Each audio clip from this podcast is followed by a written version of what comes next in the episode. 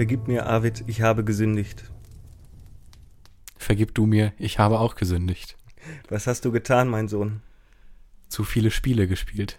Obwohl, nein, in der Mehrzahl nicht, das stimmt nicht. Ich habe nur ein Spiel gespielt. Mir geht's da ganz ähnlich.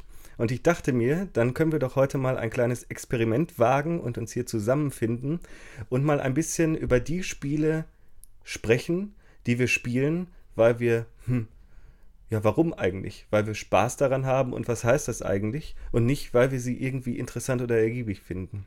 Ja, das ist eine sehr gute Idee. Da haben wir ja schon länger drüber gesprochen, dass wir das machen wollen. Wir beichten also praktisch. Mhm. Ja, gut. Möchtest du denn anfangen, oder?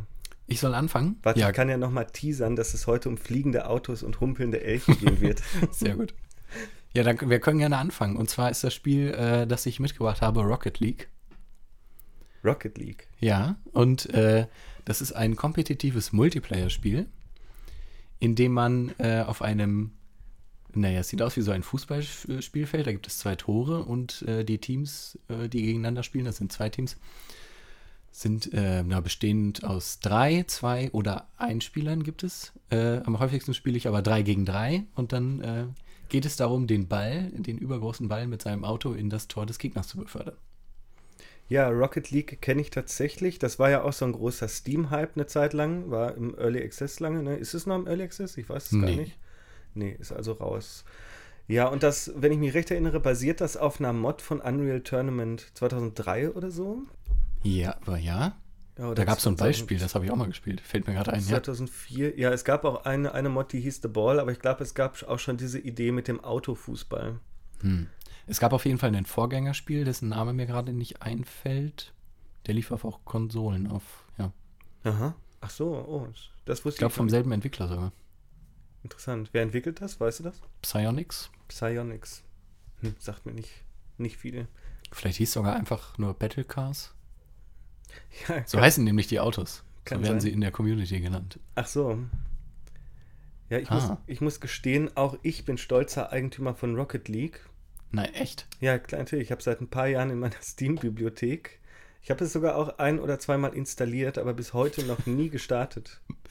Ein oder zweimal installiert. Das heißt ja, du hast es auch deinstalliert wieder. Genau. Warum denn das? Warum? Ja, weil ich es nicht gestartet habe. Ach so, okay. Weil mich das Ganze persönlich. Ja, ich weiß gar nicht, woran es liegt. Ich glaube, es ist, es ist unter anderem das Bild und die Screenshots. Es ist bunt. die mich mit Angst erf erfüllen. Es ist bunt mit Autos und Bällen. Ja, okay, das ist immer gut. Wobei ich ja nichts gegen Autos habe. Hm. Und auch nicht der größte Fußballhasser der Welt bin. Aber ich habe vor allem ein Problem mit Videospielen, die auf den Multiplayer ausgelegt sind, kompetitiv sind und wenig Geschichte Mhm. aufweisen. Das ist so eine, eine Spartenbezeichnung, in der ich mich ziemlich viel rumtreibe, wenn ich nicht die Spiele spiele, die wir hier im Podcast äh, besprechen. Hm. Also da wäre zu nennen sowas wie Counter-Strike oder Squad Ja. oder Arma. Ach, aber spielst Ja. du auch tatsächlich. Meine Gott. Meine Im Moment Güte. nicht, aber ähm, schon länger her. Das ist doch kompliziert, oder? Ja.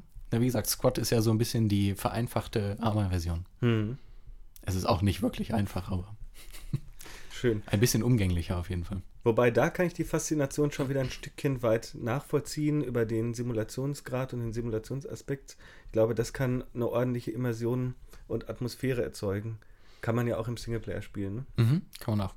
Das ist aber gar nicht daran, was mich so faszinieren würde. Es geht eher so darum, also wirklich so dieser Wettkampfgedanke ist bei mir, Aha. der mich da so ein bisschen reinzieht. Das ist ja schrecklich. ja, findest du? nee, das ist also, das macht Spaß. Besser als der andere oder als das andere Team zu sein, sich in gewissen Situationen schlauer anzustellen, äh, ein, einen gewieften taktischen Zug zu machen. Weiß nicht, technische Dinge, das Bedienen der Steuerung besser zu handhaben. Aha. Freust du dich dann auch, äh, wenn du gewinnst, so richtig? Ja, diebisch. So, die, so, ich habe gewonnen, die anderen, die haben verloren. Ja, schon. Ach, interessant. Vielleicht wäre der E-Sport ja tatsächlich noch eine Berufsperspektive. Ja, für da dich. bin ich schon viel zu alt für. Da Meinst du, sind die Reflexe haben schon ja, nachgelassen? ja, ja, auf jeden Fall. Ja, schade. Aber mal zurück zu Rocket League. Mhm. Ich persönlich hab, bin ja jetzt in der, in der angenehmen Position, dass ich mich nicht naiv stellen muss. weil ich tatsächlich keine Ahnung habe, worum es geht, obwohl ich das Spiel besitze. Vielleicht werde ich es mir nach diesem Podcast äh, auch nochmal genauer anschauen. Das liegt aber ganz an dir. So, wie muss ich mir denn das Spiel jetzt vorstellen?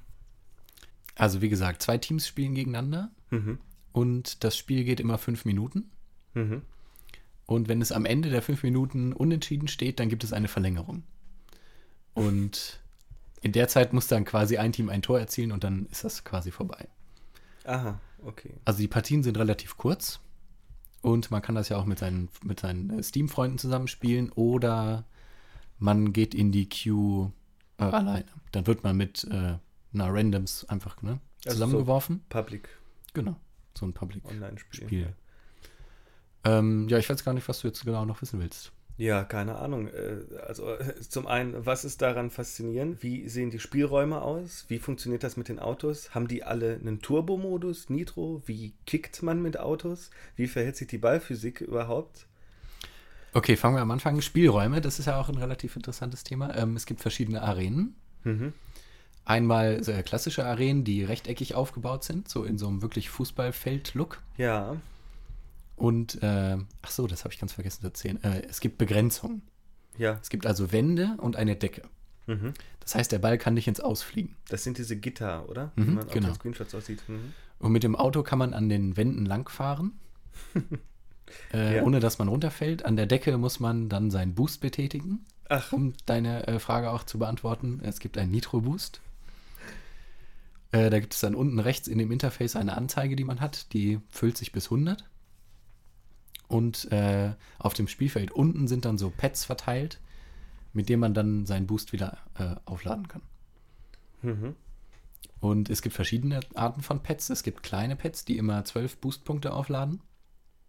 Äh, ja, wenn ich das richtig in Erinnerung habe. Und große Pads, die sind in den vier Ecken und auf der Mittellinie jeweils immer an der Seite platziert. Die laden dann immer den Boost voll wieder auf. Und wie, wie funktioniert das? Man fährt dann einfach über diese Pads und jeder, der da drüber fährt, kann damit sein Nitro aufladen oder sind die dann verbraucht für eine kurze Zeit? Genau, die sind dann erstmal für eine kurze Zeit verbraucht. Also eigentlich fast wie bei so Autorennen, wie bei so Funracern, nur dass es nicht um die Geschwindigkeit geht. Mhm, genau. Mhm. Und dann kickt man einen Ball. Wie groß ist der Ball? Wie groß muss ich mir den vorstellen? Mm, anderthalb Mal so hoch wie das Auto selber, würde ich sagen. Ach, okay. Also sehr groß, ja. Ja, es ist relativ groß. Genau, und äh, ne, man kickt ihn, indem man dagegen fährt. Ja, das äh, konnte ich mir schon denken. Gibt es Takedowns? Ja, Ach so. man kann die gegnerischen äh, Fahrzeuge kann man quasi ausschalten, indem man gegen sie fährt. Ach, schön. Äh, ab einem gewissen Geschwindigkeitsunterschied. Also so praktisch die Blutgrätsche des Automobils. Genau, dann gibt es eine Explosion und man sieht nichts mehr. Das ist manchmal auch überhaupt gar nicht vorteilhaft, Ah, mhm. äh, weil dann eben so eine riesige Explosionsrauchwolke ähm, auf dem Monitor zu sehen ist.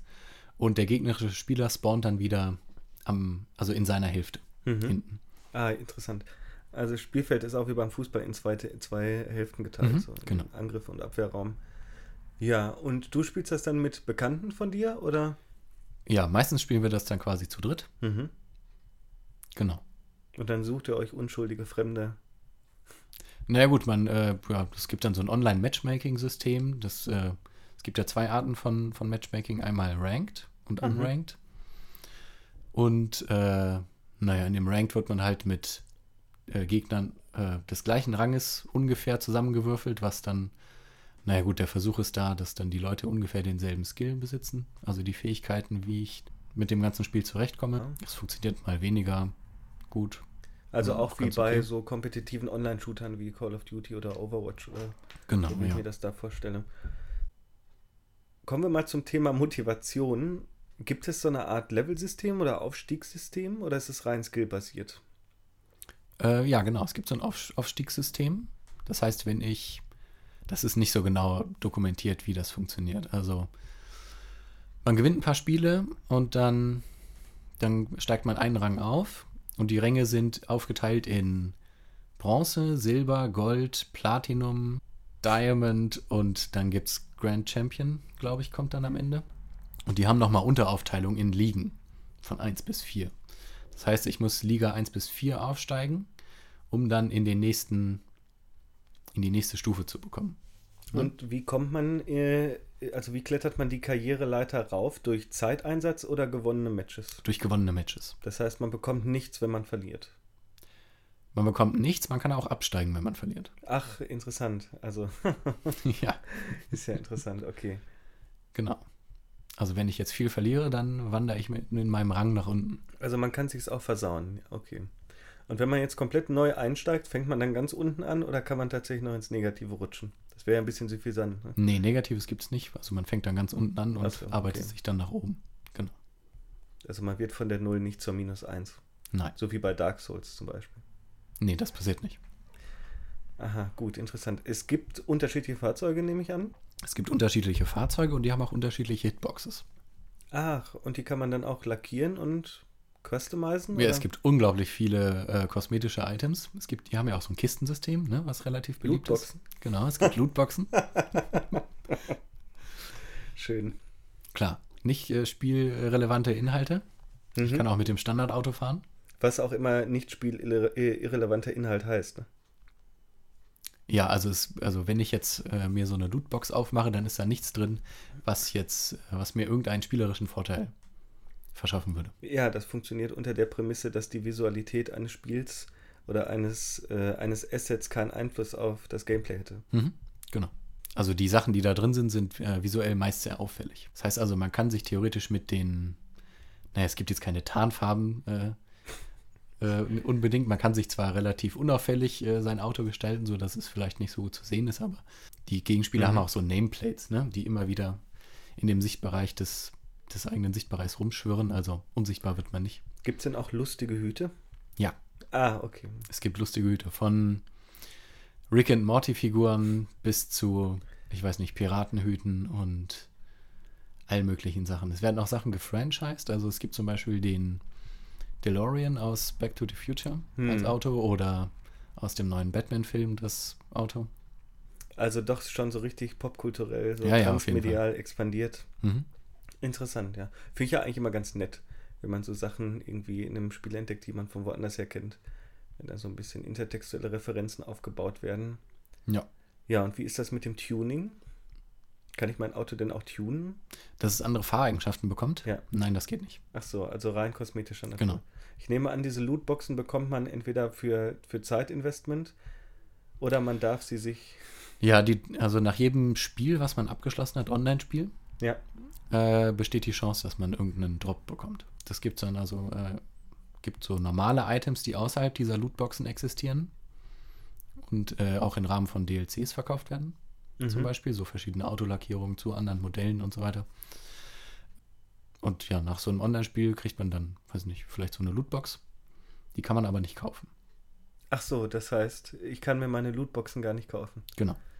Ja, das ist ja seltsam. Also, das, das wirkt ja sehr bescheiden. Ja, sie wollten das vermeiden, was Counter-Strike macht. Also Oder du kannst Overwatch. diese, genau, du kannst die Lootboxen auch nicht in den Steam-Markt werfen. Und die Keys, die man kauft, um sie aufzumachen vom Entwickler, die kannst du auch nicht in den Markt werfen. Das heißt, es hat sich so eine Community-Trade-Plattform entwickelt, in der man so seine, seine Sachen posten kann. Hier, ich habe das und das und tausche gegen dieses und jenes. Aber Moment, ich dachte, man kann die Lootboxen nicht kaufen. Wieso bekommt man denn dann einen Key? Äh, du musst ja auch öffnen, ne? Also Ja. kostet ja Geld, die zu öffnen. Die Lootboxen. Mhm. Ach so, so wird, ach so, Ja, ja, ja. so wird das dann monetarisiert. Genau. Ich dachte, man bekäme jetzt die Goodies geschenkt, nachdem man gespielt hat. Aber Nee, also, Also, man, man spielt sich praktisch nur die Möglichkeit, sie zu kaufen, oder? sozusagen. Es gibt aber auch Items, die man so bekommt, außerhalb der Lootboxen. Aber jetzt, jetzt, jetzt mal ehrlich, also man, man kriegt eine Lootbox als Belohnung für Ja. Zeitinvestition in das Spiel und dafür muss man dann Geld bezahlen, damit man diese Kiste aufmachen kann. Ja. das ist doch wie bei Team Fortress 2, da gibt es auch äh, Boxen, die droppen. Das ist fast so ein bisschen wie bei, äh, auch bei Assassin's Creed, ne, wo sie es bei Unity gemacht haben mit den Goldkisten, die man nur äh, öffnen kann, wenn man die App hat. Ja? Ja, das, Ja, ah, interessant, okay. das ist ja frech. Wie viel kostet dann das Öffnen von so einer Lootbox? Ich glaube, äh, der Key einzeln kostet 1,49. Also du kaufst praktisch nicht mehr die Box, sondern den Schlüssel zur Genau. Box. Und weiß man denn vorher, was drin ist? Ja, da gibt es eine Liste Ja. und äh, sie sind in Kategorien eingeteilt, äh, die Items, je nachdem, wie hoch die Wahrscheinlichkeit ist, dass was davon rausfällt. Mhm. Genau. Also es ist total Perfide. zufällig. Und ja. Da Ja. kann man sein Geld verholzen, würde ich sagen. Ja, das ist ja schon, also ich war ja fast schon geneigt zu sagen, ach, das ist aber bescheiden und äh, ja. Ja. Äh, funktioniert das Öffnen der Lootboxen dann ähnlich wie bei Overwatch, dass man diese ewig lange Glücksspielanimation bekommt, um genug Endorphine ausschütten zu können? Oder? Ja, ja, klar. Es gibt wie ne, in so einem einarmigen Banditen, dann rauscht dann die einzelnen Items rauschen an Ah. diesem Zähler vorbei, ne? also Ja. an diesem Anzeiger, was jetzt kommt. Und dann siehst du auch, ah, oh, das, nein. Oh, jetzt kommt wieder was, was ich gerne hätte. Und naja, ne? so ist es ja überall. Das ist ja frech. Also ich finde, Ja. das sollte, sollte auf jeden Fall unter die Glücksspiel, äh, Glücksspielgesetzgebung fallen. Ja, finde ich auch. Es ist problematisch, Ja. auf jeden Fall. Wie viele Lootboxen hast du denn, äh, Entschuldigung, wie viele Schlüssel zu Lootboxen hast du denn schon gekauft? Zehn Stück vielleicht. Ah, interessant, also doch. Ähm, Ich mache das immer mit dem Steam-Guthaben, wenn man Sammelkarten verkauft. Ja, Das ist ja dann eh schon im, im Ökosystem drin. ne? Das kriegst du ja, Ja. auch nicht raus. ja. Und dann kann man sich mal was kaufen. Wusstest du, dass Yannis Varoufakis, der Finanzminister Griechenlands, äh, für dieses Ökosystem, also damit, daran mitgearbeitet hat und für Ja, der hat gearbeitet hat vorher? Ah, interessant. Der ist von Valve direkt nach Griechenland äh, oder Naja, Griechenland. aber der ist ja nicht mehr Finanzminister. Genau. Ich meine, er war auch involviert in diese lustige Hüte-Verkaufsaktion von, von Valve und äh, Team Fortress. Geil, damals. ja, das ist ja auch der Renner, oder? Ja, ich habe keine Ahnung. Doch, doch, das ist also die seltenen Hüte. Ich glaube, es gab doch mal, ja, ich habe einen Artikel auf Polygon gelesen, da ging es um diese, da gab es nicht nur einen Hut, sondern diese iPod-Ohrhörer Aha. als kosmetisches Item. Oh nein, das geht ja gar nicht. Und die gingen, glaube ich, für 70 Euro weg im um Steam-Markt. Gottes Willen. Ja, ja, und dann wurden irgendwie, naja, gab es so einen Schwarzmarkt dafür.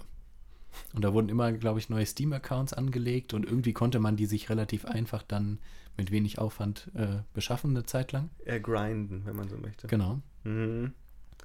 Und dann wurden diese Dinger verkauft. Tja.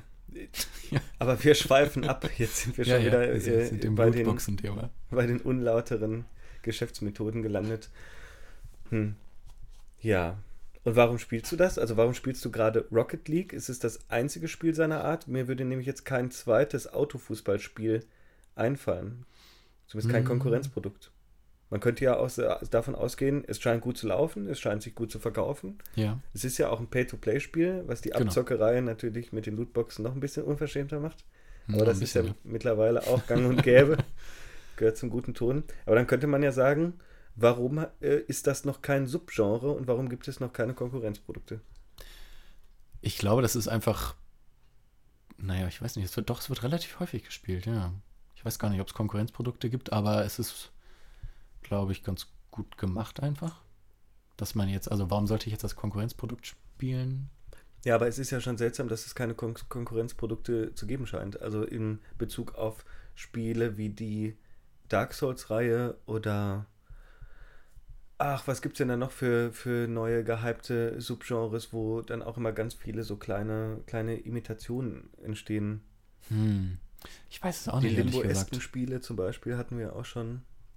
Das ist eine interessante Frage. Warum gibt es da kein großes Konkurrenzprodukt? Da floriert dann ja relativ schnell der Markt von Leuten, die ein Stückchen vom Kuchen abhaben wollen. Zum Beispiel Stardew Valley, ne? Ja. als eigentlich PC-Adaption von Harvest Moon, inoffiziell selbstverständlich. Und dann auch gleich, äh, gleich die Flut an Neuankündigungen und neuen Spielen, die versuchen, in diesem äh, Subgenre auch Fuß zu fassen. Und bei Hm. Rocket League sehe ich das tatsächlich nicht. Finde ich interessant. Vielleicht haben wir gerade die goldene Marktlücke gefunden. Oder bei den Survival-Spielen. Also es ist auch relativ bekannt mittlerweile und es kommt jetzt auch auf die Switch. Ja, stimmt. Vielleicht ist, äh, na, ich könnte mir vorstellen, dass der, die Chance, da Fuß zu fassen, relativ gering ist. Hm, Aber das hat die anderen ja auch nicht abgehalten. Also ein Minecraft hat den Boom der Survival-Spiele ja auch nicht verhindert. Vor allem, weil man ja dann durch so Tiefenspezialisierung äh, andere Spielergruppen Hm. abschöpfen kann. Vielleicht erscheint mir der Markt jetzt auch einfach zu groß. Vielleicht wird auch einfach gesagt, naja, es ist auch zu nischig, es lohnt sich nicht. Ja, vielleicht äh, ist es tatsächlich gar nicht so groß, wie es zu sein scheint, wobei ich auch, äh, wobei ich auch sehr, sehr viele Leute kenne, die es spielen. Also eigentlich müsste das ein echter Hit sein. Vielleicht gibt es aber auch eine ganze Flut an, an Rocket League-Imitationen, die wir nur nicht kennen. Das könnte durchaus sein, ja. Oder vielleicht auch, weil sie schlecht sind, weil es vielleicht schwierig ist, ein Spiel zu machen, in dem, in dem Genre, das tatsächlich auch qualitativ und vom Spielspaß her und von der Kompetitivität mithalten kann, Mhm. weil da ja eine Menge Dinge drinstecken müssen, die noch keine konventionalisierte Genre-Konvention sind. Ja, auf jeden Fall. Solche Sachen wie, wie verhält sich das Geschwindigkeitsgefühl bei einem Spiel mit Autos, was kein Rennspiel ist und Ja. welche Rolle spielt da die Physik? Genau. Ja, stimmt, das kann man ganz gut daran absehen. Ähm, also wenn man, es gibt ja auch private Matches, die man machen kann unter Freunden. Das Mhm. heißt, wenn man jetzt zu viert ist, kannst du zwei gegen zwei spielen und du kannst die, die Parameter des Spiels verändern. Du kannst quasi sagen, der Ball ist kleiner oder größer Ah, interessant. oder die, die Anziehungskraft, also die Erdanziehungskraft ist weniger oder die Autos fliegen schneller, der Mhm. Boost ist stärker oder weniger stark. Das sind sehr viele Para Parameter, die man ändern kann und die verändern das Spiel auch total. Und ich glaube, es wurde unglaublich lange daran gefeilt, wie das Online-Spiel jetzt aussieht. Mhm. Inwiefern? Also an, wie groß muss der Ball sein? Ach so, ja. Wie verhält sich das Auto und so weiter. Eben an diesen Sachen, die man jetzt schon so privat verändern kann, Ja. um das überhaupt spielbar zu halten. Also so dieses tatsächlich Game Design auf der Mikromanagement-Ebene, ne? Dass man, Ich glaube, das Spiel hatte auch eine relativ lange Beta-Phase, wenn ich mich richtig erinnere. ja, ich meine, d- es war doch im Early Access, oder? Wenn ich mich Das weiß ich recht, recht erinnere, dann äh, müsste es ja sowieso. Und es wurden ja, wurde ja auch viel Content nachgeliefert. Wie sieht es denn heute aus? Werden noch neue Maps und neue Inhalte produziert? Oder gibt es DLCs, die man sich kaufen muss dann? Ähm, es kommen regelmäßig so Updates, ähm, dass es eine neue Arena gibt. Es gab jetzt neulich zum Geburtstag, glaube ich, eine neue Map. Ähm, es kommen ab und zu DLCs raus, wo man dann ein Auto kaufen kann. Das ist aber relativ lange her, weil sie die jetzt, äh, gehen jetzt eher wirklich auf diese Lootboxen. Aha. Mhm. Na, es gibt so ein paar DLCs, ne? also dann wirklich mit so, ich kaufe mir jetzt ein Auto für 2,50 Euro, was ich vielleicht cool finde. Ah ja, interessant. Das finde ich ja leider auch nicht so besonders. Ja, finde ich irgendwie besser als Lootboxen. Weil du weißt von vornherein, ja, ich krieg dieses Auto. Und bezahle dafür, weiß nicht, 2 Euro. Aber ich möchte ja gar nichts bezahlen. Ach genau, eine Frage zu den Lootboxen habe ich noch. Äh, angenommen, man bekommt diese Lootboxen, nachdem man, nachdem man eine Runde gespielt hat und kann sie aber nicht öffnen, weil man dafür Geld bezahlen müsste. Kann man diese, diese Lootboxen dann behalten, diese ungeöffneten? Oder hat man die Chance vertan, die zu öffnen, wenn man nicht zahlt? Nee, die sind in deinem Inventar. Das heißt, du hast dann im Endeffekt in deinem Inventar hunderte von ungeöffneten Lootboxen, wenn du Mhm. nicht bereit bist, 1, wie viel war es? 1,50 zu bezahlen? Ja. Hm. Du kannst ja aber auch mit anderen Spielern handeln. Ach so, das heißt, du kannst dann Du auch. kannst auch verschenken, wenn du willst. Ach so, du könntest aber theoretisch sogar noch Geld damit verdienen. Ja, mit denen du eigentlich Geld ausgeben solltest. das geht theoretisch. Wenn irgendwer Lootboxen sucht, warum auch immer, dann kannst du dir auch, also wenn der sagt dir, ich gebe dir für zwei Lootboxen einen Key, kannst du ja auch handeln, ne? Ja. Kannst auch diese, diese Schlüssel handeln und dann, weiß nicht, hier, ich gebe dir 20 Lootboxen, gib mir fünf Keys. Und dann kannst du quasi umsonst auch deine anderen Lootboxen aufmachen. Ja, das ist interessant. Ja. Schämst du dich für Rocket League, Arvid? Äh, nee. Fürs Spiel selbst nicht, vielleicht für die Stunden, die ich reingesteckt habe. Ach so, sind es doch so viele. In der 600 jetzt. Ach, meine Güte. ich glaube, ich habe in meinem ganzen Leben noch nie so ein Spiel so lange gespielt. Oh ja, zum Glück wird das Eve, die Eve-Zeit nicht getrackt. Wobei Steam ist da ja auch nicht ganz zuverlässig, habe ich das Gefühl, beim Tracken der Zeit. Im Offline-Modus wird es nicht getrackt, ne? Ja, das kann sein. Ich habe beispielsweise bei Fallout 5 alles gesehen und alles gemacht. Also zumindest die Karte aufgedeckt und alle Missionen, die scheinbar nicht zufallsgeneriert sind, von Ja. Preston Garvey gelöst. Und in meiner Steam-Statistik taucht irgendwas so mit 50, 60 Stunden Spielzeit auf. Und das denke ich mir, das ist wahrscheinlich ein bisschen zu wenig. Also Ja? da werde ich mehr gespielt haben müssen. Hm, okay. Ja, aber gut, es kann natürlich sein, wenn ich öfter mal im Offline-Modus gespielt habe, was früher sehr oft vorgekommen ist. Ja, Rocket League. Wieso schämt man sich dafür, wenn man viel Zeit mit etwas verbringt? Wenn ich jetzt zum Beispiel Tennisspieler bin, schäme ich mich ja eigentlich auch nicht für die Zeit, die ich auf dem Tennisplatz verbracht habe. Nee, ich glaube, das kommt noch so von dem. Na, wie werden Videospiele allgemein in der Gesellschaft wahrgenommen, ne? Da kommt das noch her. Da gibt es ja auch einen Podcast, ne? Von den The Pot-Leuten, die Ja. einmal über äh, Ist Spielen peinlich gesprochen haben. Ja, die, also, Also im Endeffekt ist es eine Freizeitgestaltung wie jede andere. Also ja, wenn, ich weiß ja auch nicht, wie viel Zeit ich mit Büchern lesen verbracht habe. wenn sie das ist, wenn man es tatsächlich so klar ab, abgrenzen und, und trennen möchte. Also ich persönlich fände es jetzt nicht, also es wäre mir nicht peinlich, viel Zeit in ein Spiel äh, versenkt zu haben, weil ich es an sich äh, eher erstrebenswert fände, tatsächlich mal so viel Zeit mit einem Spiel verbringen zu können. Weil bei mir ist echt, also die 100 Stunden von Fallout 3 sind echt das absolute Maximum. Hm, Ja gut, das ist aber auch nicht so wirklich ein Spiel, was darüber hinaus dann interessant sein würde, oder? Wenn man alles gesehen hat, was es gibt.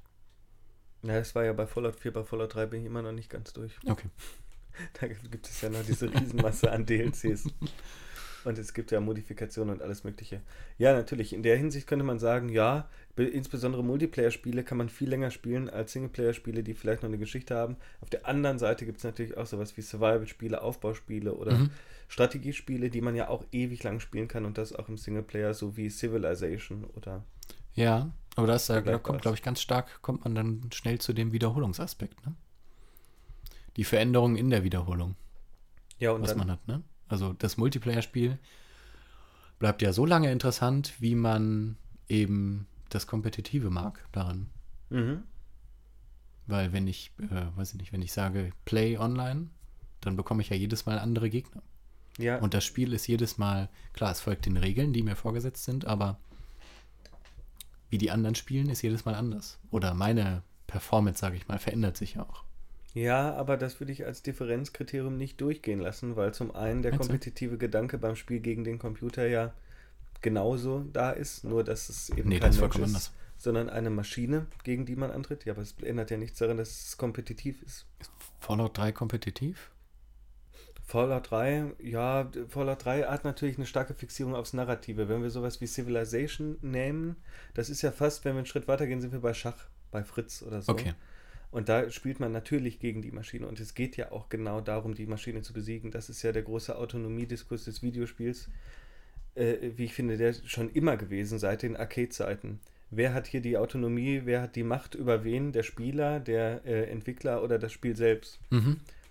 Mir sagte zum Beispiel mal, die Anekdote muss ich noch kurz einführen, ein Journalist vom Westfälischen Anzeiger, dass die Fu- Spiele früher so schwierig gewesen seien, weil man als Entwickler, das hat er wohl aus, aus unterschiedlichen Interviews irgendwie äh, herausgezogen, weil man als Entwickler den Gedanken nicht ertragen konnte, dass die Spieler besser sind als man selbst und deshalb verhindern musste, dass sie Ah, ja. einen Also so mittelbar über den Mhm. Umweg des Spiels schlagen. Ja, ja. Also das Spiel als Extension des, des Entwickler-Ichs. Ja, unter anderem. Ich würde es natürlich triadisch denken und de de denke, das Spiel lebt wahrscheinlich äh, mehr, als wir glauben mit den ganzen. Mhm. Hm, Ja gut, vielleicht wäre das bei Rocket League was anderes, wenn der Computer, es gibt ja auch Bots in Ja. dem Spiel, ne, die zum Beispiel, wenn jemand ein Online-Spiel verlässt, dann den Platz auffüllen. Wenn die besser wären als menschliche Spieler. Mhm. Besser im in Sachen Schwierigkeitsgrad oder Ja. vielleicht menschlicher? Ach so, also sie sind nicht schwierig genug. Genau. Ah, interessant. Also die Handgriffe und Bewegungen, die menschliche Spieler ausführen können in dem Spiel, sind so äh, überlegen gegenüber denen, die, was die Bots machen können. Mhm. Also es ist ein komplett anderes Spielgefühl. Das ist ja, dass das Spielgefühl anders ist, da gehe ich auf jeden Fall mit. Aber ich finde es interessant, dass du sagst, die Bots seien zu einfach. Mhm. bei Rocket League, weil ich gerade die Erfahrung gemacht habe, gerade Multiplayer-Spiele, die ich mein Leben lang eigentlich immer nur gegen Bots gespielt habe, weil ich es immer unerträglich fand, gegen Menschen zu spielen, äh, dass die Bots dazu neigen, unerträglich schwer zu sein oder unschlagbar schwer zu werden. Mhm. Auch bei so einem Spiel wie Unreal Tournament oder Counter-Strike oder Na so. gut, bei den Ego-Shootern ist das meist das Problem, dass na, es werden ja so Cheating-Mechaniken dann angewandt. Mhm. Aimbot. Genau, zum Beispiel. Oder der Bot zieht mich dann auf dem höchsten Schwierigkeitsgrad halt durch die Wand und weiß, wo ich bin. Oder, Oder einfach die unmenschliche Verkürzung von Reaktionszeiten, Genau. die in Rechenzeiten dann übergehen, natürlich. sowas. Mhm.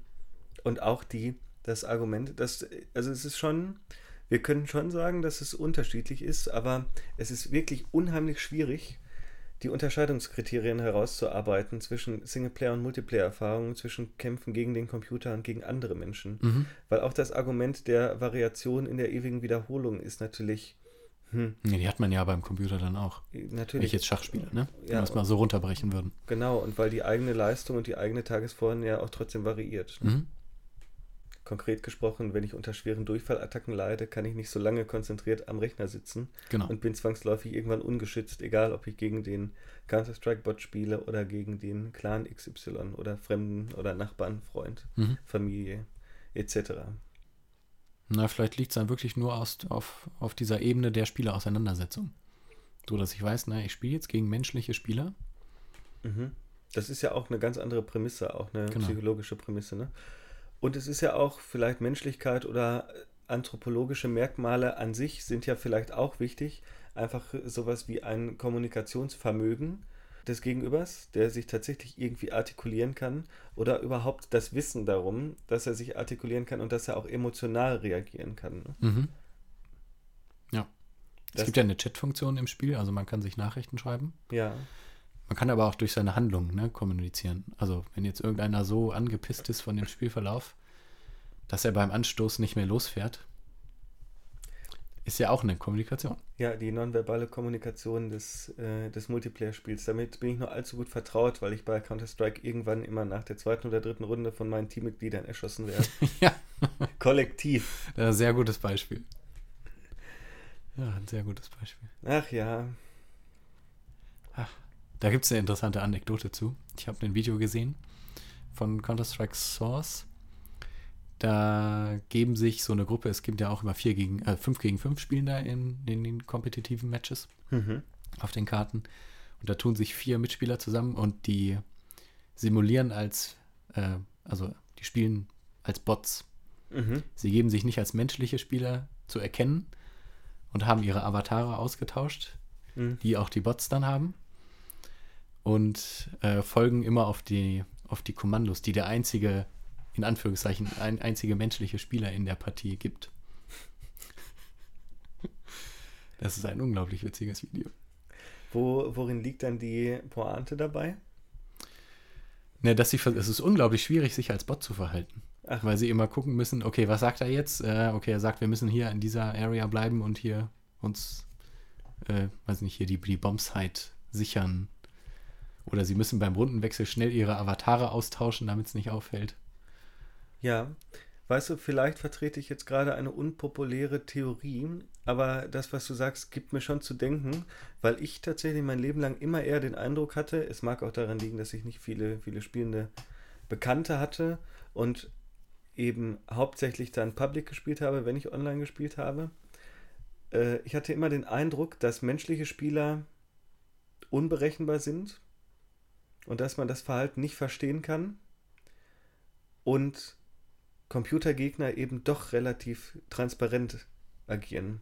Definitiv. So würde ich das auch einschätzen, ja. Man ist manchmal mit menschlichem Verhalten konfrontiert. Es ist ja wie draußen auch in der Realität. Ob man das jetzt so auftrennen kann, Videospiel, ungleich Realität und so, ne, das ist eine andere Diskussion. Ja, Aber klar, da sind manchmal Handlungen, wo man dann sich fragt, naja, was, warum tust du das jetzt genau? man nimmt, nehme noch eine Prise Anonymität des Internets und äh, Ja. würze damit die Suppe, dann haben wir, ja, dann haben wir den Eintopf, von dem wir hier sprechen. Es ist ja auch seltsam, weil gerade insbesondere, wenn man sich damit nicht auskennt und von jemandem irgendwie angeleitet wurde oder kein, kein Team hat, mit dem man im Multiplayer spielt, dann versucht man sich ja irgendwie mimetisch zu positionieren, weil man nur, wenn, wenn man immer nur gegen den Computer spielt, Mhm. der ist ja relativ humorlos auch und auch relativ hm, ein relativ schlechter Interaktions- oder sagen wir mal Gesprächs- oder Kommunikationspartner.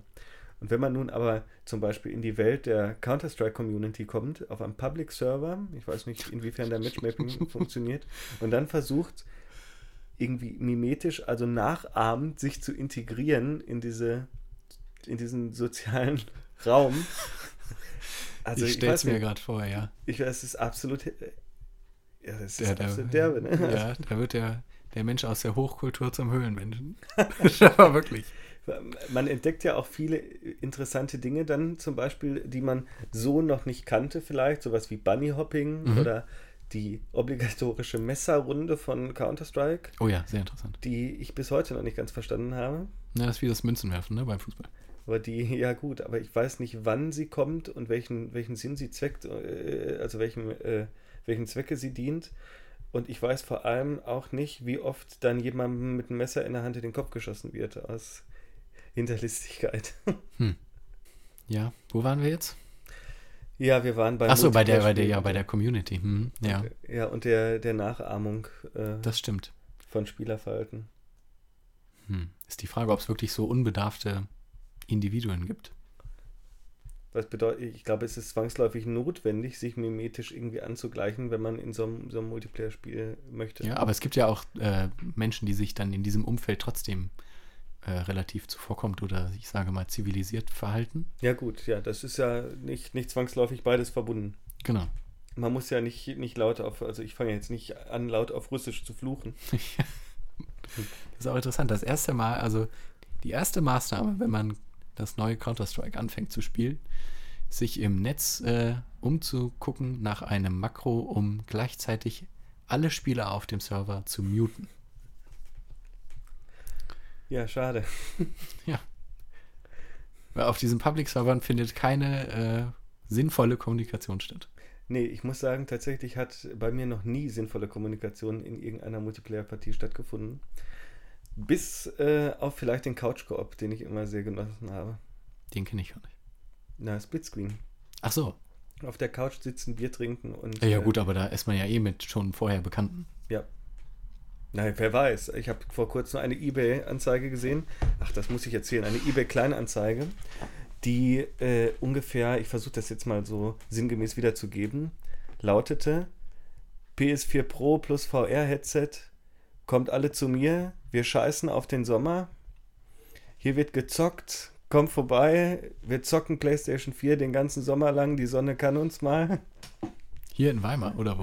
Ich weiß nicht genau, wo, wo dieser, nee, wahrscheinlich irgendwo in Westfalen oder so, wenn ich mich recht erinnere, Dortmund oder Düsseldorf. Ich weiß auch gar nicht, wie ich darauf gekommen bin. Ich glaube, ich wollte mal wissen, wie viel so ein PS4 äh, VR-Headset mit, äh, mittlerweile kostet. Mhm.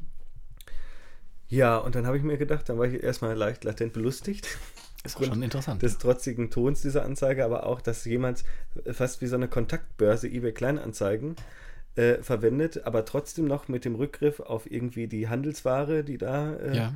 dargeboten wird. Und da wird dann gesagt, ja, komm zu mir und wir spielen jetzt PlayStation 4. Ist auch schon ein bisschen traurig, wenn das so ist, oder? Dass er keine anderen Menschen hat, mit denen er spielen kann. Tja, ich weiß es nicht. Vielleicht ist es sein Hobby. Traurig wirkte das auf jeden Fall nicht. Nee. Na gut. Oder ist ein Mordkomplott. das Ja, eine, eine Falle. Ja. eBay Kleinanzeigen ist ja jetzt nun auch nicht gerade der seriöseste Marktplatz. Ich wurde bisher noch nicht betrogen. Ne? Ja, ich wurde schon betrogen, aber das ist eine Geschichte für, eine, Ja, ach du Scheiße. für eine andere Aufnahme Okay. bei der Landeskriminaldirektion NRW. Da habe ich heute noch die, noch, Aha, aha. ja, ja, noch, noch Unterlagen für die äh, Anzeige rüberschicken müssen. Na gut. Egal, also Rocket League. Genau. Haben wir noch was dazu? Gibt es noch was zu sagen? Ich glaube, zu dem Spiel selbst jetzt erstmal nicht, sonst müsste man, also das wäre sonst unglaublich ins Detail gehen dann. Das ist ja schade. Dachte, da können wir mehr rausholen. Noch mehr. Noch mehr. Ja, bis auf Äh, die, die, den Lootbox-Rent. und- Äh, vielleicht können wir noch so ein bisschen so auf die Mechanik eingehen. Mhm. Es sieht ja relativ einfach aus. Äh, Unreal Engine 4 oder worauf basiert das? Ja, Ah. Unreal Engine 4. Es ist äh, ein easy to learn und hard to master Spiel. Ach, um Gottes Willen. Das ist aber wirklich äh, ein interessantes Programm, weil, Das kann ich übrigens auch an meine Gitarre schreiben. na klar, Eigentlich überall. aber da hast du dir ja auch externe äh, Inputs gesucht, Mhm. um zu lernen. Und Ja. äh, das mache ich auch. Ja. Ich gucke mir also Tutorial-Videos von Leuten an, die es besser können als ich. Ja, das kann ich absolut nachvollziehen. Wenn wir gleich zu meinem sündigen äh, Beichtspiel kommen, Mhm. dann äh, also kann ich dir schon mal antizipieren, dass ich da genauso Ja, das finde ich ja interessant. Also den Weg geht man ja bei so ein paar Spielen. Ja, Also wenn auch, also ja klar, wenn sich dann so ein Spiel, ich weiß nicht, wie EVE Online oder Arma, ja. wie so eine Blackbox präsentiert, wo es dann aus dem Spiel selber heraus nicht erklärt wird. Genau, das, da, äh, das wollte ich dazu nämlich noch, noch äh, anmerken. Es hat vielleicht wenig mit leicht zu lernen, schwer zu meistern zu tun, sondern mehr mit Intransparent, Opazität und Mhm. irgendwie dem äh, Fehlen eines hm, genuinen oder hilfreichen Tutorials. Ja. Das ist bei Rocket League jetzt nicht so der Fall. Da wird man aber mit, äh, sag ich mal, mit anderen Skill-Levels konfrontiert, wenn zum Beispiel das Gegnerteam Sachen macht, Mhm. bei denen man sich fragt, oh, wie funktioniert das? Oder wie hat er das gemacht? Das sind ja dann auch sehr, naja, sehr undurchsichtige Mechaniken vielleicht. Praktisch wie bei Counter-Strike ja auch. Ne? Genau. Also gibt es da dann auch so einen Trend, Glitches und Bugs auszunutzen? Oder? Nee, Aha, okay. es wird eher versucht, äh, na, so die vorhandenen Regeln so auszureizen. Ach so. Es gibt jetzt, glaube ich, nicht viele Glitches oder Bugs. Du weißt, gibt es nicht diesen, diesen Trend, diesen Counter-Strike-Trend, mit der jemand mit einer, mit dem Abwurf vom Sturmgewehr irgendwie K.O. zu knocken? Ja, ja, das war so ein, so ein merkwürdiger Hype nach dem einen Match. Ja. Das ist dann aber eher wie so ein Urban Myth. Ach so, okay. Ja, ja. Das hat man aber auch gemerkt. Ich habe in der Zeit auch noch dann Public gespielt. Dann flogen manchmal so Pistolen um die Ecke. Und dann dachte man dann auch, ach, come on. Der ist schon alt, der Witz jetzt. So lustlos, so. Ja. Hier hast du. Genau. Nee. Das ist auf jeden Fall, also ja, arbeitsintensiv das Spiel. Was? Rocket League. Mhm. Um Gottes Willen, arbeitsintensiv auch noch. Arbeits- und zeitintensiv. Genau. Hm. Naja. Also es ist wie, äh, wenn ich der gute Tennisspieler werden möchte, muss ich viel Tennis spielen. As a Service. Und meinst du, wenn man das tatsächlich mal so casual einfach spielen möchte, dass es dann wenig Wert in sich hat? Oder? Nö. Kann man ruhig mal ausprobieren. Ach so. Weil, also gerade mit diesem Ranking-System wird man ja, wenn es klappt, mit Leuten zusammengeworfen, die ähnlich viel Erfahrung haben. Mhm. Von daher, also man kriegt dann, naja, ab und zu bekommt man mal irgendwie merkwürdig schlechte oder merkwürdig zu gute Menschen dann Mhm. als Gegner gestellt. Aber meist klappt das ganz gut. Wie im echten Leben. Mhm.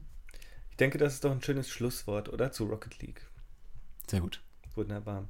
Wollen wir dann weiterziehen? Ja, zu den humpelnden Elchen. Ich möchte dem, dich nämlich mit in die Natur nehmen. Oh ja, bitte. In europäische Wälder und pazifisch-nordamerikanische Sumpfgebiete. Ach du meine Güte. Aber äh, worüber reden wir eigentlich? Wir reden über The Hunter, Call of the Wild. Aha. Wir Ein- gehen jagen. Wir gehen jagen. Aha. Sehr Deshalb, gut. ich habe gesündigt. Ich habe unschuldige Tiere ermordet. Und auch nicht zum eigenen Verzehr. Nicht zum eigenen Verzehr. Wohl eher, na, es, es hat eher sowas voyeuristisch. Äh, man, kann man die, die Tiere verzehren in dem Spiel? Gibt Na. es so einen Survival-Aspekt? Nein, nein, gibt's nicht. Okay. Aber das wäre ja immer interessant. Ich weiß nicht. Würde es nicht so reinpassen? Ich glaube, ja, ich glaube, es ist, äh, der Core-Gameplay-Loop ist sehr repetitiv und sehr begrenzt und Mhm. es ist schon klar, worum es da geht. Äh, Und auch die Inszenierung der Tiere und das Ganze hat ja auch so eine gewisse moralische hm, Debatte ausgelöst. Gerade da Call of the Wild, äh, die The Hunter-Serie, die ja 2009 gestartet ist, schon so ein bisschen populärer gemacht hat. Ich habe Ja. letztens gesehen, war letztens gesehen, dass es sogar in den Steam-Charts aufgetaucht ist, als es reduziert war. Okay. Und ist auf Platz 8 oder 7 oder so. Oh, ist ja doch relativ populär. Hm. Okay. Und wie muss ich mir das vorstellen? Also es gibt jetzt, sagen wir mal, wir sind in der europäischen Karte. Hm, da war ich noch nicht. In welcher Karte warst du? Äh, Im Layton Lake District im pazifischen Nordwesten. Okay, dann sind wir jetzt im pazifischen Nordwesten. Gerne.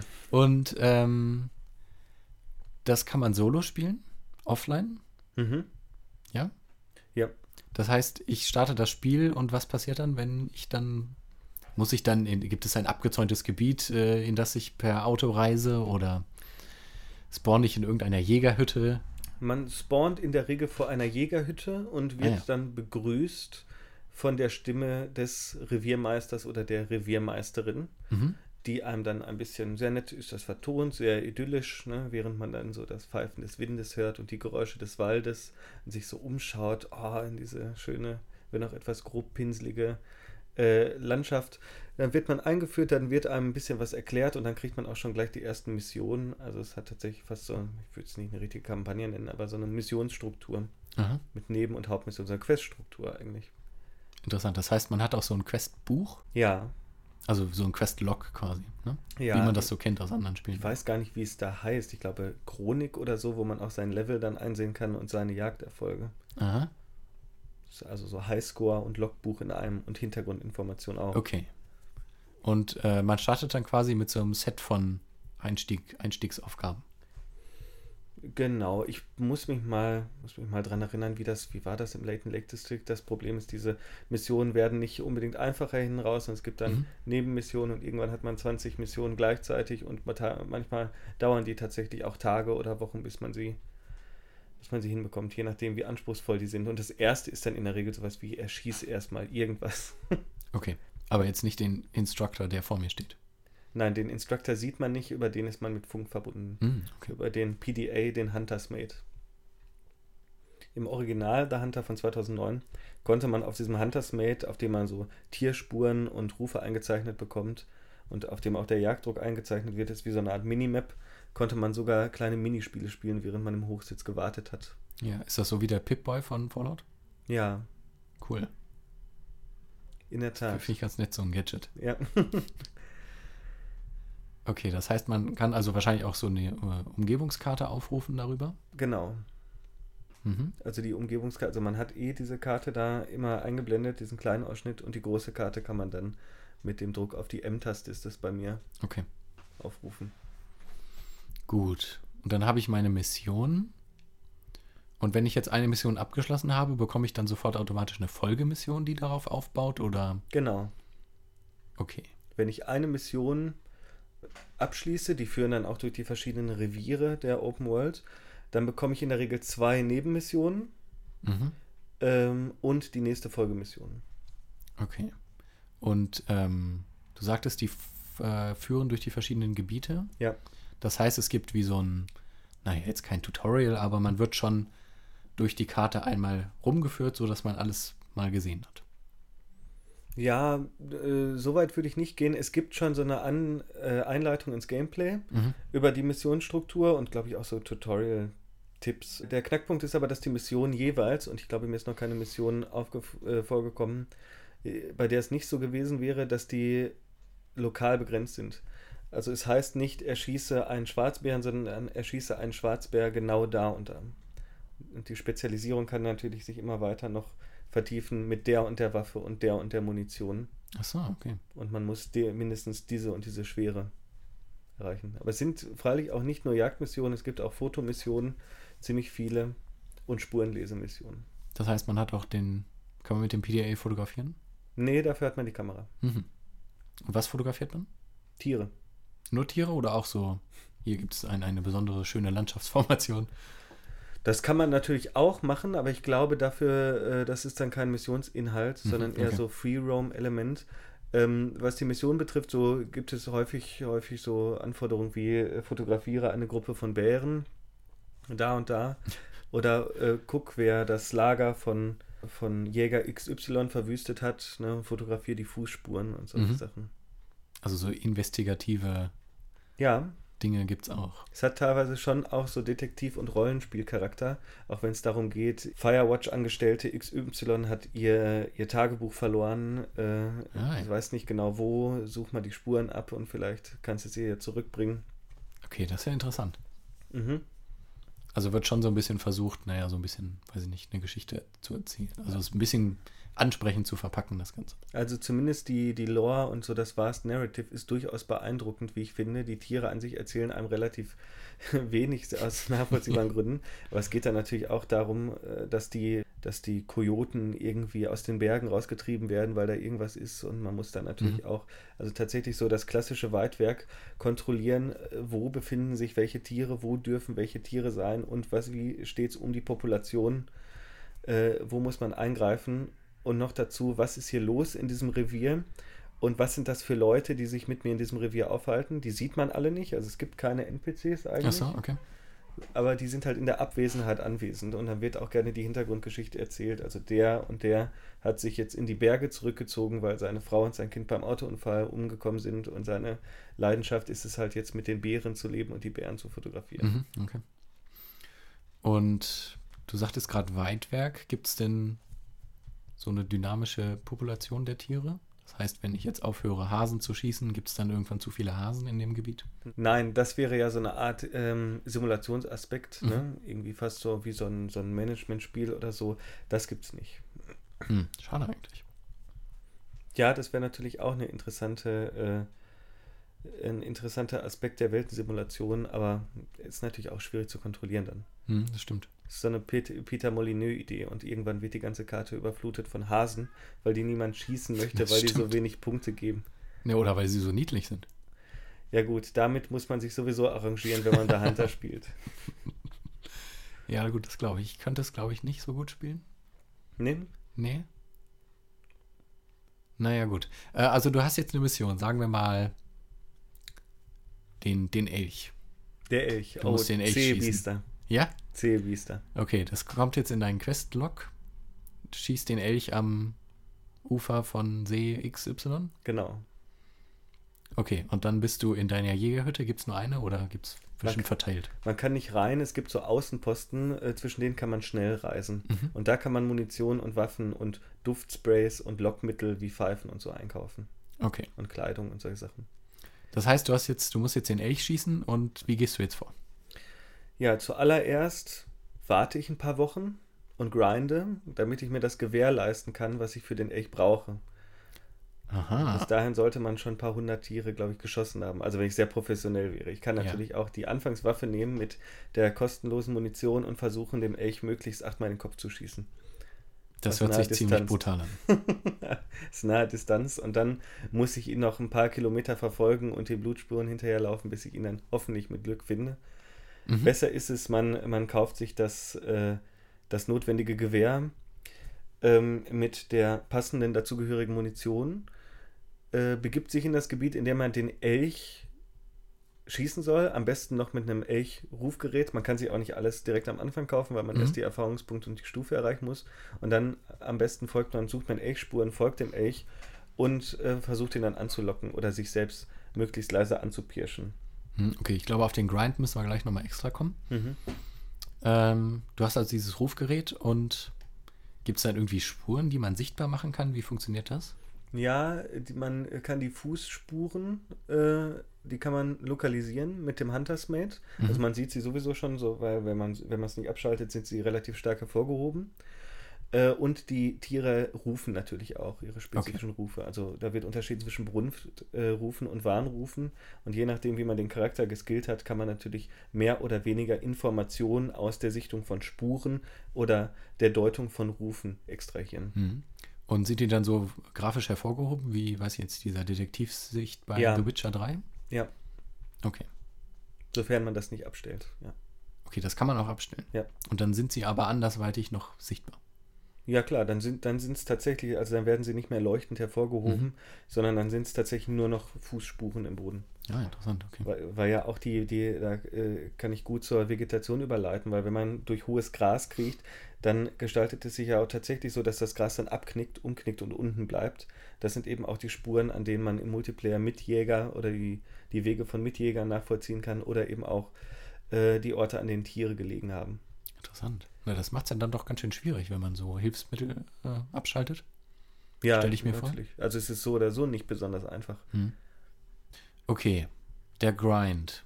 Der Grind. Du hast Level erwähnt ja. und man muss sich Sachen kaufen. Wie funktioniert das genau?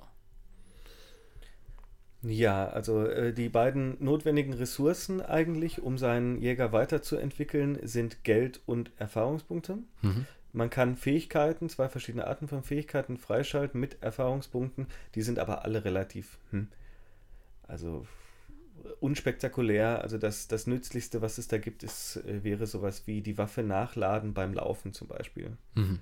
So, das ist dann schon irgendwie ein Feature, was ganz dankbar ist, damit man nicht immer langsamer werden muss, wenn man gerade versucht, äh, die Waffe nachzuladen und dann auch das Tier dazu verwerten, was im Idealfall nach dem Blattschuss dann zu Boden gegangen ist. Dann braucht man Geld, sehr viel Geld. Man braucht das Geld, um äh, Hochsitze aufzustellen. Aha. Man bekommt es für Missionen oder für Abschüsse allgemein. Und man braucht das Geld natürlich auch, um einzukaufen, also um Munition zu kaufen, Waffen, Duftmittel, Lockrufe, Kleidung und so weiter. Und man kann nicht alles kaufen äh, von Anfang an, sondern muss tatsächlich erst bestimmte Werte erreichen. Also man kann jetzt nicht am Anfang, wenn man sich eine Schrotflinte oder eine allgemeine Jagdflinte kaufen möchte, davon gibt es zwei Stück, kann man sich nicht die teure kaufen, weil man erst genug Punkte mit dieser Flinte, mit der, mit der günstigen erzielt haben muss, bis man dann die teure kaufen kann. Mhm. Und der Grind ist wirklich knüppelhart. Und ich glaube tatsächlich, also bei mir hat es schon so um die 70 Stunden gedauert, bis ich mir tatsächlich das beste Gewehr erstmal kaufen konnte. Das ist ja irre lang. Ja, das ist auf jeden Fall irre lang. Und äh, das ist nur ein Bruchteil. Also ich bin wahrscheinlich bisher im einstelligen Prozentbereich von den Mhm. Dingen, die man sich da äh, holen kann. Okay, und das hat ja dann auch schon so Rollenspielelemente, oder? Wenn ich so Sachen höre wie Kleidung und so. Das heißt, hat man so einen Charakterscreen, auf dem man seinen, seinen Jäger ausrüsten kann? Ja, eigentlich nicht. Also die, die Kleidung ist eigentlich nur kosmetischer Natur. Also man kann sich so einen pinken Regenparker anziehen. Da kann man zum Beispiel verschiedenfarbige Regenparker kaufen. Das könnte für den Multiplayer hauptsächlich interessant sein, weil im Singleplayer die Tiere darauf eigentlich nicht reagieren. Also bis man so ein Tier sieht, hat man es wahrscheinlich eh schon akustisch verschreckt. Das ist sowieso der stärkere Faktor.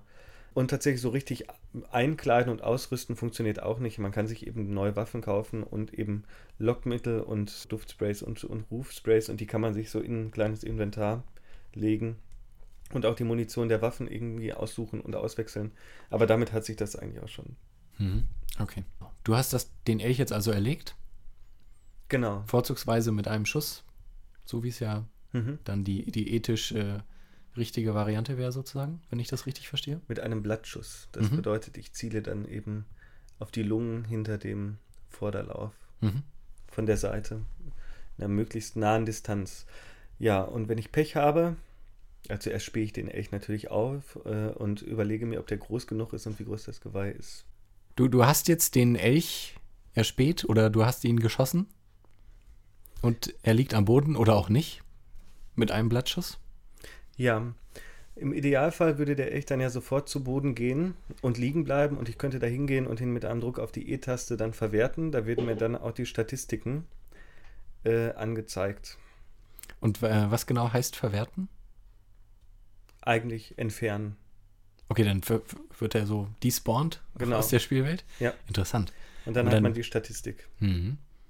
Das finde ich interessant, weil dann wird ja eigentlich das, was der Jäger noch machen muss, das vielleicht für manche Leute nicht so gut äh, so verkraftbar wäre. Der muss ja das Tier transportieren und dann zerlegen. Ja, es ist ja kein Schlachtsimulator. Naja, klar, aber das gehört ja zum Jägerwerk, gehört das ja auf jeden Fall dazu.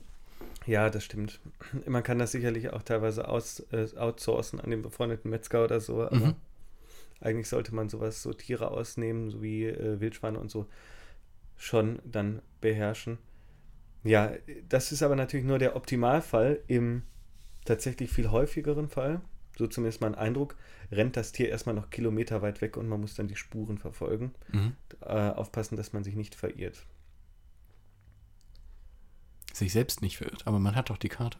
Ja, aber dass man das, das Tier eben nicht verliert. Ach so. unter anderen okay. Spuren beispielsweise. Gerade wenn eine ganze Herde von Weißwedelhirschen oder Schwarzwedelhirschen oder Roosevelt-Wapitis unterwegs ist, kann es schon mal schwierig werden, das Angeschossene zu Okay, finden. das heißt also, da ist mächtig was los im Tierreich. Das hängt ganz davon ab, aber ich habe tatsächlich auch schon Gruppen mit äh, über 30 Tieren gesehen. Oh, okay. Da wünscht man sich tatsächlich dann ein Maschinengewehr. So schlimm, na gut. Ähm, was passiert denn, wenn du das Tier verlierst? Gibt es dann äh, Punktabzug? Nein, im Original The Hunter gab es äh, Abzüge in der Ethiknote, bei The Hunter Call of the Wild nicht. Okay, da gibt es jetzt keine Ethiknote? Doch, Oder? es gibt auch einen Ethikbonus, der wird aber hauptsächlich dadurch entschieden, so zumindest mein Eindruck, mit welchem Kaliber und welcher man Waffe äh, und welcher Waffe man welche Art Tier erlegt. Mhm. Also es ist äh, mit Kanonen auf Spatzen zu schießen, ist beispielsweise unmoralisch. Also mit der Schrotflinte auf den Hasen ist. Okay, und der Ethikbonus, der schlägt sich dann wahrscheinlich nur in den Erfahrungspunkten nieder und dem Geld, was man bekommt, nehme ich an. Mhm. Okay. Also dann doch relativ einfach runtergebrochen. Es gibt jetzt, weiß ich nicht, keine Jägerrangliste und dann würde man irgendwann aus dem Jagdgebiet äh, ausgeschlossen werden oder so. Nein, nein, das wirklich nicht. Es gibt auch keine, keinen Peter Molyneux-Effekt, dass man irgendwann zur dunklen Seite der Macht, äh, Der marodierende Jäger. der, der irgendwann anfängt, die Menschen zu jagen. Stimmt. Ah, vielleicht in der Mod. Ja. Unwahrscheinlich. Okay, und ähm, wie kann man sich denn über die Karte bewegen? Also abgesehen zu Fuß natürlich. Langsam. Ja? Sehr, sehr langsam. Wobei ich das Gefühl habe, dass seit dem letzten Patch die Bewegungsgeschwindigkeit stark erhöht ist. Das ist tatsächlich was, wir müssen mal aufpassen, dass wir uns nicht die ganze Zeit in extrem kleinteiligen, deskriptiven Details verlieren. Aber das ist wirklich was, was man bei der Hunter wissen sollte, dass es ein unglaublich langsames Spiel ist und dass man unerträglich langsam läuft. Mhm. Und dass man, selbst wenn man unerträglich langsam läuft, am besten noch unerträglich langsamer kriechen sollte, weil man ansonsten alle Tiere verschreckt. Es ist halt auch so ein bisschen Waldspaziergang-Simulator, ne? Und es geht auch um die Atmosphäre und die, ähm, das akustische und visuelle Konstrukt, ne? Drumherum. So der Wechsel der Tageszeiten und die Geräusche und der Wechsel des Ja. Wetters, das äh, sollte schon einen Wert, irgendwie einen ästhetisch stimulierenden Wert in sich darstellen. Alternativ kann man sich auch Autos kaufen in einem Mhm. outgesourceten DLC, also in einem ausgelagerten, der kostet glaube ich 3 Euro oder so. Ich habe mich natürlich sofort drauf gestürzt. Obwohl ich noch nie ein DLC gekauft habe, ich schwöre es. Aber, aber da konnte ich mich nicht zurückhalten. Und dann hat man da tatsächlich so eine Art ATW, nenne ich so, ATV, Also so ein. Quad. Genau. So ein quadartiges Gefährt, was mit ordentlich Zug so durch den Wald brettert und natürlich so laut ist, dass es jedwede Art von Tier verschreckt. Okay. Das heißt also, damit ins Zielgebiet zu fahren, ist keine gute Idee. Hm, Da muss man halt warten oder noch ein bisschen kreisen im Zielgebiet, weil die Mhm. Gebiete so groß sind. Okay. Hm. Das heißt, es hat also jetzt nicht so wirklich, also wie so eine, die, die Ubisoft-Formel Missionsstruktur, dass ich innerhalb von 10 Minuten drei Aufträge abwickle, sondern wenn ich jetzt den Elch schieße, dann brauche ich wie lange? Je nachdem. Also auch wie, je nachdem, wie geübt man ist. Äh, Call of the Wild ist schon ein bisschen, bisschen schneller Mhm. als sein Vorgänger und ein bisschen, bisschen casualiger, könnte man sagen. Äh, aber es kann, also man, man, es kann schon passieren, dass man zehn Tiere in einer Stunde schießt. Es kann aber auch sein, dass man anderthalb Stunden wartet. Okay. Wow. Je nachdem, wo man sich befindet und auf was man gerade Jagd macht. Und ob man die doofen Hirschkühe nicht einfach ziehen lassen will, weil die ja sowieso keine Punkte bringen. Hm. Man sonst alles andere verschrecken würde. Und landschaftlich ist es aber schon ansprechend. Das heißt also, es wird nicht unbedingt langweilig, wenn ich jetzt ein bisschen länger brauche. Nein, langweilig finde ich es absolut nicht. Ganz im Gegenteil, es äh, verschafft mir wirklich äh, rigorose Adrenalinkicks. Ernsthaft. Ja, ich kann kaum schlafen danach. Aber das hört sich unglaublich ruhig an, das Spiel. Das ist es auch, aber es ist trotzdem in seiner, ja, in seiner ruhigen Art und Weise und in seiner ruhigen Atmosphäre unglaublich stressig. Mhm. Vor allem das Verfolgen von Tieren und allein dieses Zielen auf ungemein große Distanzen mit einem sehr unruhigen Fernglas, besonders am Anfang noch. Und dann das Einatmen, man muss dann tatsächlich die Luft einatmen, auch im Spiel wie in so Scharfschützenspielen. Ah, okay. Und dann die Stille vor dem Schuss, der Schuss und das, das äh, Der Nachhall durch die Gebirgskette. Wahnsinn, ja. Ah, das hört sich doch. Ah, Vielleicht muss ich doch mal ausprobieren. Ich kann es nur empfehlen. Ich finde es eine großartige Erfahrung. Tatsächlich habe ich öfter mal gehört, dass es eher ein Spieler für äh, ein Spiel für, für ältere Spieler sein sollte. Die, den Eindruck kann ich aber nicht bestätigen. hm. Das scheint ja schon so eine Abwechslung zu haben, ne? Zwischen so langsameren Passagen und dann wird es wieder ein bisschen hektischer vielleicht. Ja, ja, also was das Pacing betrifft, ist es vor allem auch unvorhersehbar. Also es kann passieren, dass die absolute Treib, das absolute Treibjagdmassaker in der Morgenröte auf einmal losbricht. Sehr gut. Und es kann auch sein, dass man stundenlang einfach nur im Hochsitz sitzt oder an einem See liegt und darauf wartet, dass was vorbeikommt. Hm. Interessant. Und äh, im Multiplayer geht es ja auch, hast du erzählt. Im Multiplayer geht es auch. Ja, wobei äh, äh, scheinbar wird an diesem Multiplayer noch gearbeitet. Mhm. Ähm, aber es ist auch ein bisschen kompetitiv, also man kann sich gegenseitig so ein bisschen Challenges stellen. So wer als erster fünf Tiere sieht allein oder wer als erster jedes Tier des Jagdgewehrs äh, geschossen hat oder wer das erste Tier mit einem Schuss ins Herz, äh, Herz erlegt. Dafür gibt es dann aber auch nichts, also nur die Ehre. Ansonsten geht man einfach zusammen im Wald spazieren und jagen. Okay, das heißt, man kann sich ja schon so einen freundschaftlichen Wettkampf dann liefern. Ja, wenn man mag, aber es wird auch nicht wirklich irgendwie festgehalten, ist also in der Hinsicht eher frustrierend. Mhm. Da ist es tatsächlich auch ein bisschen, ein- ein bisschen witziger, wenn man zum Beispiel Tiere, an die man sich sonst nicht herantrauen würde, wenn man die mal versucht von zwei Seiten äh, zu flankieren und dann mit einem gleichzeitigen Schuss niederzustrecken. Mhm. Vor allem, wenn man jetzt zum Beispiel noch kein besonders starkes Gewehr hat und aber einen großen, prächtigen Elch schießen möchte. Und dann wird das tatsächlich, werden die Erfahrungspunkte und das Geld tatsächlich auch so aufgeteilt. Ah, oh, das war ganz cool. Ja. Okay. Na, vielleicht kommen ja noch sowas wie Leaderboards. So dass man sagt, hier in deiner Freundesliste bist du auf Platz 2 und weiß ich nicht. So Statistiken halt, ne? Die sind ja, die würden ja schon in das Spiel reinpassen. Ja, was das, was das ursprüngliche Free-to-Play-Spiel betrifft, gibt es da tatsächlich auch noch Hm, ganz, okay. ganz viel mehr an Content allgemein und auch an Multiplayer-Features. Und meinst du, da kommt dann einfach alles von dem Free-to-Play-Vorgänger noch rüber? Oder? Das wage ich zu bezweifeln. Es gab ja mal ein Spin-off, das hieß The Hunter Primal, ne, wo man Dinosaurier jagen konnte. Es wurde über Steam im Early Access ähm, veröffentlicht, niemals fertig entwickelt und dann irgendwann liegen gelassen. Na gut, Dinosaurier, weiß ich auch nicht. Wieso? Ist nicht so mein Thema. Nee, Nee, ach, ich mag Dinosaurier eigentlich. deswegen ist das Arc-Ding Mhm. auch nicht so interessant für mich, aber gut. Ach so. Hm. Und ähm, sieht man denn den, den Mitspieler im Multiplayer? Ja, selbstverständlich. Okay. Okay. Was sehr schön ist, also es ist, ist ja ein sehr geruhsames Spiel und ähm, äh, es spielt sich auch auf eine einzigartige Art und Weise. Also wenn man nebenbei zum Beispiel was zu tun hat, Bürokratie oder gerade die Unterlagen für seine Steuererklärung zusammensucht, dann kann man auch gern währenddessen mal auf dem Hochsitz sitzen bleiben, warten und gucken, ob nicht was angelaufen kommt. Und dann zwischendrin vielleicht mal kurz und dann wieder, wieder Ah. raus. Das heißt, wenn ich jetzt auf den Elch warte und dann höre ich ihn nicht, dann setze ich mich auf den Hochsitz, mache nebenbei meine Steuererklärung und dann, wenn ich den Ruf höre, dann gehe ich kurz an den PC. Genau, für mich ist es fast so eine Art Telefonsimulator geworden.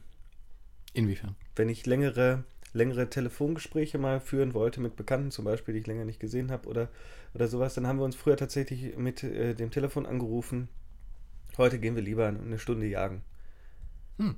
Unterhalten uns dann, während wir durch den Wald äh, schleichen. Ne, ist auch nett. Und das ist auch sehr schön, äh, auch wenn, wenn jemand dann mal auf die Toilette muss oder anderweitig irgendwelche Bedürfnisse befriedigen möchte oder noch einkaufen muss, dann ist es absolut kein Problem, weil der Akku ist sowieso nicht leer und äh, man hat ja dann, man wartet dann halt Ja. auch gerne mal eine Das finde ich interessant. Das ist ein unglaublich krasser Gegensatz zu Rocket League.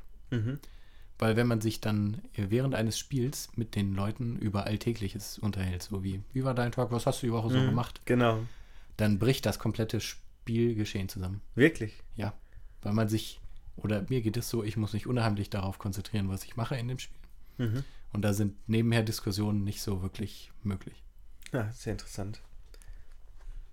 Nee, bei mir sieht das dann eher so aus, wenn ich mit jemandem jagen gehe. Ja, und wie war dein Tag so? Wie geht's denn deinem Nachbarn?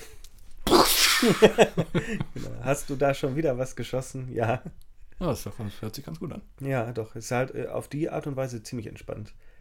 Aber der Kick, wenn man tatsächlich selbst am Abzug sitzt, ist wirklich äh, nicht zu unterschätzen. Hm. Ich glaube, ich muss wirklich mal ausprobieren. Ja, ich kann es dir nur empfehlen, mal reinzuschauen. Haben wir noch was, was gibt es noch Interessantes, was Ja. wir noch nicht angeschnitten haben? Ach, ich glaube, es gibt einiges Interessantes, aber die Zeit läuft uns natürlich schon wieder davon. Was, ja, was könnte man zu, zu The Hunter sagen? Erstmal schäme ich mich dafür, dass die Hunter-Spieler eigentlich nicht. Ich finde auch die Diskussion zum Beispiel um die, mh, um die ethische Integrität von Videospiel, Gameplay und Antagonisten immer ein bisschen, bisschen fragwürdig, weil, naja, also ob man Menschen erschießt oder Tiere, ob wer schuldig ist und unschuldig und in Mhm. welcher Motivation, finde ich schon, also solange wir in einer Welt leben, in der es auch echte Jäger gibt. Ich finde die Diskussion eigentlich relativ interessant bei dem Spiel, weil ähm, ist es nicht auch verwerflich, als Elite-Soldat in Call of Duty durch die Gegend zu römern? Na, das wäre auf jeden Fall meine Position, weil ich ehrlich gesagt dieses äh, Supermensch-Herrenrasse, Ja. äh, äh, Waffenporno und, äh, und Armeepropaganda, was, was ich vielen Call of Duty-Spielen, insbesondere im Singleplayer, seit einigen Jahren vorwerfe, weil ich das quasi unerträglich finde. Ja, aber solche Implikationen gibt es natürlich in vielen Spielen, in vielen Spielarten. Es ist nur auch wieder klar, so eine Art, hm, naja, also die bösen Nazis werden halt nicht mehr als Menschen, Menschen wahrgenommen, ne? oder die Computerspielgegner. Die Tiere, und wenn sie dann noch gut simuliert sind und modelliert sind, hingegen schon. Ja, okay, stimmt. Das ist so das Analogieprinzip, Anthropomorphismus. irgendwie. Und es tut einem ja auch leid, aber irgendjemand muss den Job ja machen. Wobei das auch die Elite-Soldaten äh, bei Call of Duty sagen könnten. Hm. Ja, naja, weiß ich nicht. Ach genau. Was ich vielleicht noch, noch anmerken wollen würde, ist, es gibt tatsächlich die Ubisoft-Formel. Also es gibt, Ah, es gibt Abwurf, so Geweihe, die man sammeln kann. Dafür kriegt man Erfahrungspunkte. Und man kann die Karte aufdecken, indem man auf Firewatch Tower klettert. Okay, aber man springt nicht neu auf den Mond. Nein, das sollte man unterlassen, weil man tatsächlich auch sterben kann dann. Oh, interessant. Also ich bin schon mehrfach von einem Berg äh, gefallen. Okay, aber hatte ich irgendein Tier mal umgebracht? So ein Bär? Wie bei The Revenant? Ja, ich glaube, mich hat man in, äh, ein Roosevelt-Wapiti totgetrampelt. Was ist denn das für ein Tier? Das musst du kurz erklären. Eine Art, äh, oh, jetzt äh, darf ich mich nicht, äh, nicht blamieren. Es ist eine nordamerikanische Art von Edelhirsch Aha, mit großem Geweih. also so ein großer Vierbeiner. Ja, die waren wohl auch mal fast ausgestorben und wurden dann aus Europa wieder, glaube ich, in Amerika ausgesetzt. Äh, Die amerikanische Fauna hat ja viel unter der Besiedlung gelitten, wie wir wissen. Mhm. Ja. Was fasziniert dich am Spiel? Gute Frage. So ziemlich alles, würde ich eigentlich sagen. Also es ist erstmal technisch durchaus beeindruckend und es, es äh, entwickelt sich auch tatsächlich noch in eine noch bessere Richtung. Es ist aber natürlich auch dieses allgemein, hm, dieses bisschen schwammige, indifferente Konzept von Atmosphäre. Also ich finde, wenn, wenn ein Spiel Atmosphäre, und das ist natürlich wieder verwandt ganz eng mit dem Begriff der Immersion, kommunizieren kann und produzieren kann, dann mu muss die Summe eigentlich der Einzelteile ein ziemlich harmonisches, poetisches Ganze, äh, Ganzes ergeben. Und das macht der Hunter einfach auch mit so kleinen Idiosynkrasien und so kleinen Ecken und Kanten unheimlich gut. Aha. Und es ist auch meines Erachtens weitestgehend konkurrenzlos. Es gibt ja schon lange Zeit Jagdsimulatoren. Ich wäre nie auf die Idee gekommen, dass ich mal eins davon hätte spielen wollen. Äh, mit Ausnahme von Kabelas Dangerous Hunts, weil das stellt mir einfach herrlich trashig vor und bescheuert, wenn man von den Gazellen aufgefressen wird. Ja, ist schon eine gute Prämisse. Ja. Und es kommt natürlich, das habe ich ja noch nicht erwähnt, es kommt von dem Unterstudio mh, von Avalanche, von Expensive Worlds, also von so einem schwedischen Substudio der Just Cause-Macher. Okay. Und das merkt man dem Spiel auch an einigen Stellen an, also in Sachen Open World Building und Fahrphysik. Und ich bin mir nicht sicher, ob es auch die Engine ist aus Just Cause 3. Dafür ist das Spiel nicht, eigentlich nicht bunt genug, um Analogien herzustellen. Ja, interessantes anderes Spiel dafür. Ja, ne? Weil Just Cause ist ja schon so ähm, was ganz anderes, ne? Also wie, wie soll man Just Cause beschreiben, mein Gott? Spielplatz. Komplett wirr. Spielplatz. Ja, stimmt, so ein Spielplatz. Eigentlich ist es ist Just Cause, habe ich letztens nochmal drüber nachgedacht, auch so ein bisschen eine Parodie auf James Bond. Oh ja, definitiv. Ja, The Hunter, ich kann es einfach nur zu Entspannungszwecken äh, empfehlen. Ich habe es jetzt, ich glaube, 70 bis 80 Stunden gespielt. Das ist Hm. extrem viel für meine Verhältnisse. Zumal ich es auch nur knapp über einen Monat, glaube ich, jetzt besitze. Ein, anderthalb Monate. Und das ist schon mal eine ziemlich gute Bilanz. Gerade am Anfang habe ich sehr viel gespielt. Und auch mit großer Freude. Und das, obwohl der Core-Gameplay-Loop natürlich extrem redundant ist. Tiere finden, Tiere verfolgen, Tiere schießen, Tiere verwerten und immer wieder. Hm. Okay, aber du bist jetzt noch auf der Pazifikkarte, bist du noch nicht durch. Nee, noch lange nicht. Noch lange nicht. Okay. Ich habe sie auch nicht, noch nicht komplett aufgedeckt und äh, bis ich die zweite Kampagne, sage ich jetzt mal, das zweite Missionsbündel im zweiten Distrikt des Spiels erreiche, kann es auch tatsächlich noch ein paar Stunden dauern. Was, äh, also, und die unterscheiden sich tatsächlich sig signifikant, sowohl durch äh, Flora und Fauna. Hm. Es- Gibt es da so ein Gating-System oder kann man von Anfang überall hin auf der Karte? Man kann von Anfang an überall hin. Nur um die Schnellreisepunkte freizuschalten, muss man die eben aktivieren. Ja, gut, okay. Das ist ja das bekannte System, ne? Mhm. Seine Mart. Okay. Na, vielleicht schaue ich es mir mal an und vielleicht auch nur, um mal durch die Gegend zu flanieren und Fotos machen. Es ist halt absolut meditativ. Ne? Das hört sich schon mal nicht schlecht an. Man muss auch die armen Tiere nicht erschießen, wenn man nicht möchte. Okay. Gut. Noch ein Schlusswort. Tja, puh, gute Frage. Das war unsere Beichte. Ja. Ich weiß gar nicht, wie man damit schließen soll. Ich glaube, dir empfehle ich 40 Ave Maria. Das ist ganz schön viel. Tja, und ich muss wieder zurück auf den Hochsitz. Jetzt sofort. Es, äh, es zittert schon in den Händen. Normalerweise immer Freitagabends findet man mich auf dem Hochsitz. Ich habe es schon fest integriert in den Wochenplan. Aber ich glaube, heute werde ich mal verzichten. Sicher. Ja. Das war unsere Beichte. Ja, dann danke ich dir, Arvid, dafür, dass du mir deine finstersten Geheimnisse verraten hast. ja. Danke dir auch, Dominik. Nichts zu danken. Und wir sehen uns dann beim nächsten Mal wahrscheinlich wieder mit einer ganz normalen Folge unseres Podcasts. Bis dann. Tschüss.